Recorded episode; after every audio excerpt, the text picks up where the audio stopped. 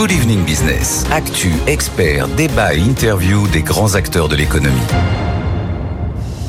Retour ici à Meaux aux rencontres Roi-Simo Aéropole. On est de retour, Audrey. Hein, eh oui, Bien sûr, ce soir, euh, décarbonation, du, secteur aérien, bien sûr. Avec notre invité, c'est Olivier Andriès, le directeur général de Safran, qui nous fait la gentillesse d'être avec nous. Bonsoir, monsieur Andriès. Bonsoir. Merci d'être avec nous sur, euh, sur Good Evening Business pour parler de ce, de ces rencontres, l'aviation qui relève le défi de la décarbonation. Ça, c'est la table ronde sur laquelle vous interveniez euh, aujourd'hui.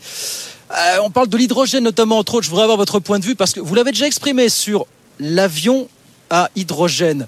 Vous n'avez peut-être pas eu les propos les plus cash de la profession sur le, sujet, mais vous avez eu cette formule, vous dites c'est séduisant, mais imparfait. Qu'est-ce que ça veut dire, Olivier Andriès, en quelques mots? Non, l'hydrogène, c'est une solution totalement séduisante parce que par définition, l'hydrogène n'émet pas de gaz carbonique. Donc c'est une solution séduisante.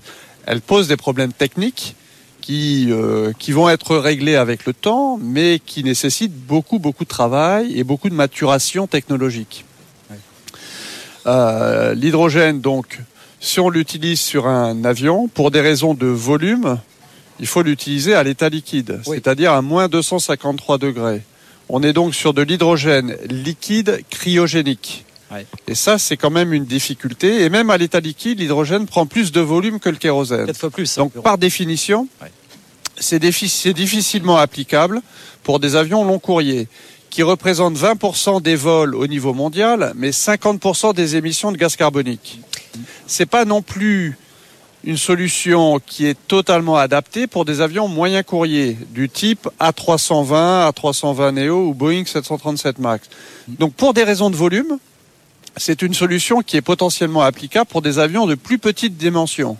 C'est-à-dire ça rejoint euh, les propos de, du, du patron d'Airbus, qui a évoqué euh, la solution de l'avion à hydrogène pour un avion régional. Oui, absolument. Mais alors justement, j'allais y venir. Vous y croyez quand même à cette solution Preuve en est que vous avez créé une entreprise avec General Electric, qui est CFM, et qui travaille précisément sur un moteur à hydrogène liquide à injection directe, et donc pour le compte d'Airbus. Donc vous investissez dans cette solution on a, on a cette entreprise qu'on a créée avec General Electric qui s'appelle CFM, on l'a créée il y a bientôt 50 ans. Oui.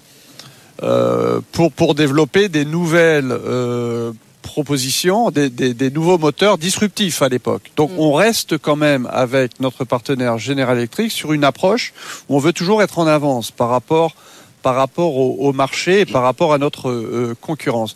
Donc l'hydrogène, on, y travaille. Effectivement, on va y travailler. On y travaille avec Airbus, comme vous le, comme vous me, vous l'indiquez là, et on est, du temps. on est, on est à bord du projet de démonstrateur d'Airbus. Donc on va effectivement travailler sur qu'est-ce que ça veut dire d'adapter un moteur thermique classique pour le faire fonctionner à l'hydrogène. Quelles sont les modifications qu'ils font faire dans la chambre de, dans la chambre de combustion, dans le circuit mm. carburant, etc.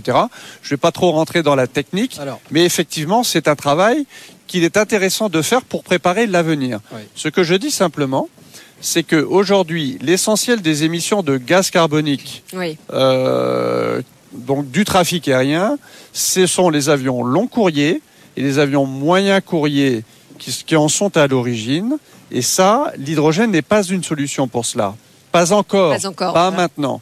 Donc, atteindre la neutralité carbone à l'horizon 2050, qui est l'engagement collectif de l'ensemble du secteur aérien, en fait, l'hydrogène n'aura qu'un rôle marginal à cet horizon-là. Avec une première échéance en 2030. Hein. Absolument. Alors, si c'est pas l'hydrogène, qu'est-ce que l'avion vert décarboné dont Emmanuel Macron a parlé quand il est venu vous voir pas très loin d'ici, dans votre site de Villaroche en Seine-et-Marne, c'était en juin dernier.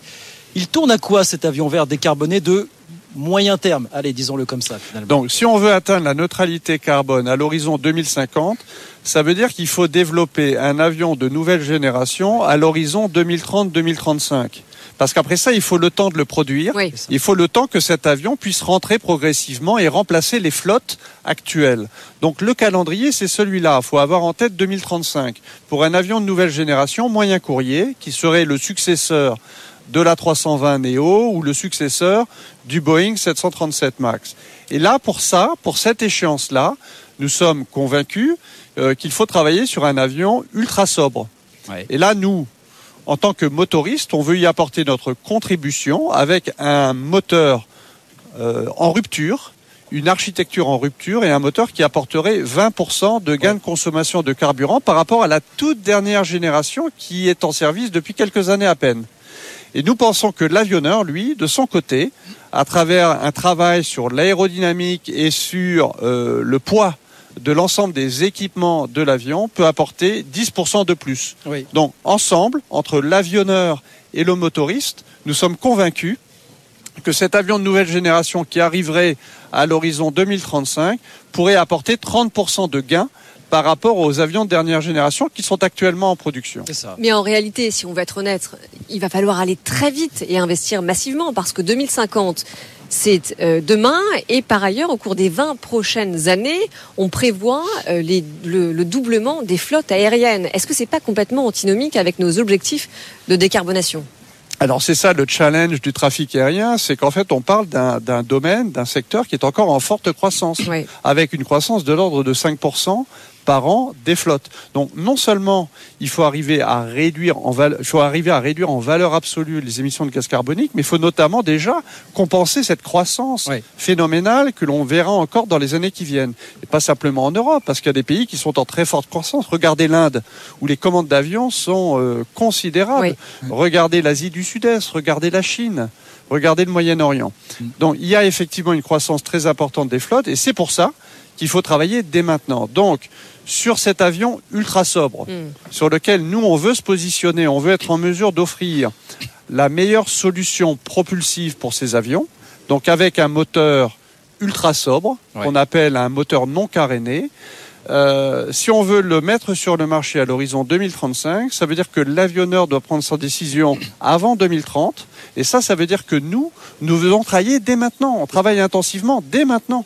Un mot sur l'avion électrique parce que vous serez, enfin, vous souhaitez obtenir être le premier acteur euh, motoriste en début d'année prochaine, obtenir la certification pour un moteur électrique d'avion dont vous avez d'ailleurs déjà, je crois, commencé la production. D'ores et déjà. Alors effectivement, c'est un autre pilier de la, de la décarbonation de l'aviation. Oui. Il, y a, il y a tout le travail sur l'avion ultra sobre, Hmm. horizon 2035. Il y a tout le travail sur les carburants durables, on pourra y revenir. Et puis il y a le travail également sur les avions de plus petite taille. Donc les avions électriques Ouais. ou les avions hybrides. Et donc on veut se positionner, et on, on s'est mis en situation d'être le premier industriel au monde à certifier un moteur électrique pour l'aviation générale. Mm. Et donc notre objectif, c'est que ce moteur soit certifié dès le début de l'année 2024. Il est actuellement en, il est actuellement en train de voler dans le cadre de d'essais de développement et de certification et donc il sera certifié début 2024. Et effectivement, notre intention est de le produire et de le produire en France. Et donc on va se positionner sur tout ce qu'on appelle les nouvelles mobilités urbaines. Vous savez, les, les taxis volants, euh, les euh, et, et- et aussi l'aviation générale totalement électrique. Alors, on, on voit justement que les choses vont vite, mais ce qui va vite aussi, c'est l'augmentation des coûts de production, parce que tout ce dont on parle, vous avez évoqué notamment les carburants durables, euh, les biocarburants. Aujourd'hui, c'est 4 à 5 fois plus cher que le kérosène. Qu'est-ce que ça veut dire? Est-ce que ça veut dire qu'on peut s'attendre à une explosion justement des coûts de production? Alors le, le, le, le, le troisième volet de la décarbonation de l'aviation, ce sont effectivement les carburants durables. Oui. Les carburants durables, il n'y a aucune difficulté technique. C'est-à-dire le carburant durable, il fonctionne déjà aujourd'hui avec tous les avions qui, sont en, qui volent Oui. et tous les moteurs qui sont en opération, qui sont certifiés pour fonctionner jusqu'à 50% avec des carburants durables. Les nouvelles générations de moteurs vont être capables de fonctionner à 100% avec des carburants durables. Simplement aujourd'hui, quand on regarde l'utilisation des carburants dits durables par l'aérien, c'est à peu près 0,1% euh, de, de, de, de, de ce qui est euh, aujourd'hui euh, utilisé. Donc c'est très peu. Pourquoi? Parce qu'en fait les carburants durables sont beaucoup plus chers que le kérosène. Voilà. Pourquoi est-ce qu'ils sont plus chers? Pourquoi est-ce qu'ils coûtent 5 fois plus cher? Parce qu'il n'y a pas d'offre. Pourquoi est-ce qu'il n'y a pas d'offre? Parce qu'il n'y a pas de demande. Ah oui, Il n'y a pas de demande parce que les prix sont trop élevés. Mm. Donc il faut arriver à casser ce cercle euh, vicieux. Il y a deux manières de le faire.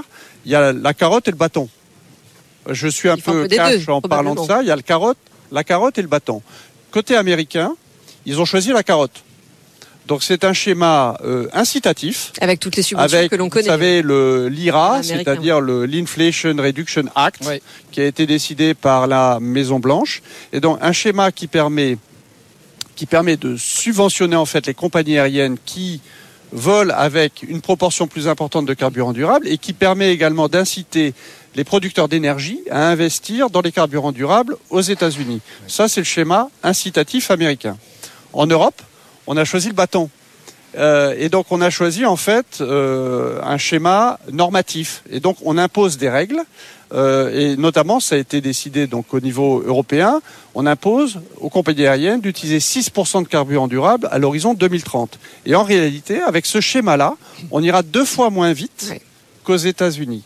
Et pour autant, pour y arriver, il faut que les, les, les- les producteurs d'énergie, donc les, les Total Energy, les Shell, etc., et d'autres sociétés qui voudraient investir euh, là-dedans, investissent dans des projets. Ce sont des milliards d'euros d'investissement à faire pour y arriver, pour arriver à ces 6%. Dernière question, on vous libère Olivier, André- Olivier Andriès. À ceux qui disent que le transport aérien va pâtir, prédisaient que le transport aérien allait pâtir des préoccupations environnementales. Est-ce que vous dites aujourd'hui non Définitivement non dans les prochaines Moi, années? ce que, ce que j'observe, c'est qu'il y a une très très forte sensibilité euh, environnementale en Europe. Cette sensibilité, elle est moindre aux États-Unis. Et elle n'existe pas en Asie. dans un certain nombre d'autres pays du monde où la croissance est la plus forte. Aujourd'hui, en Europe, le train est un moyen alternatif à l'avion. Ce n'est pas le cas aux États-Unis. Ce n'est pas le cas dans d'autres Et le train pourtant coûte, coûte plus cher en Europe que l'avion. Et le train coûte plus cher en Europe, effectivement, que euh, l'avion. Donc, la- l'avion s'est démocratisé. Avec l'arrivée des compagnies low cost, aujourd'hui, l'avion était la portée de tous. L'avion s'est énormément démocratisé. C'est ça qui, d'ailleurs, nourrit la croissance de, de l'avion. Euh, donc, moi, ce que je vois aussi, c'est que dès que les contraintes post-Covid ont été levées, euh, les, les gens ont souhaité reprendre les voyages. Et en fait, la demande a été très très forte. Mm. Donc aujourd'hui, certes, il y a une préoccup- préoccupation environnementale, certes, il y a un certain nombre de personnes qui préfèrent prendre le train à l'avion, mais malgré tout, on ne voit pas aujourd'hui une baisse, euh, je dirais, du volume de trafic euh, en Europe. On est revenu au niveau d'avant-crise. ouais. En 2023, on est revenu au niveau d'avant-crise et la croissance repart. La trajectoire reste inchangée. Merci beaucoup Olivier Andriès. Merci de passer nous voir ce soir, le directeur général de Safran avec nous dans Good Evening Business. On a entendu votre appel sur euh, l'importance d'un IRA à l'européenne, puisqu'en effet la transition, eh bien c'est le marché du siècle, hein, si tant est euh, qu'elle soit présentée comme cela. Merci, beaucoup beaucoup. Olivier Andriès. À très vite Merci avec beaucoup. plaisir sur BFM Business.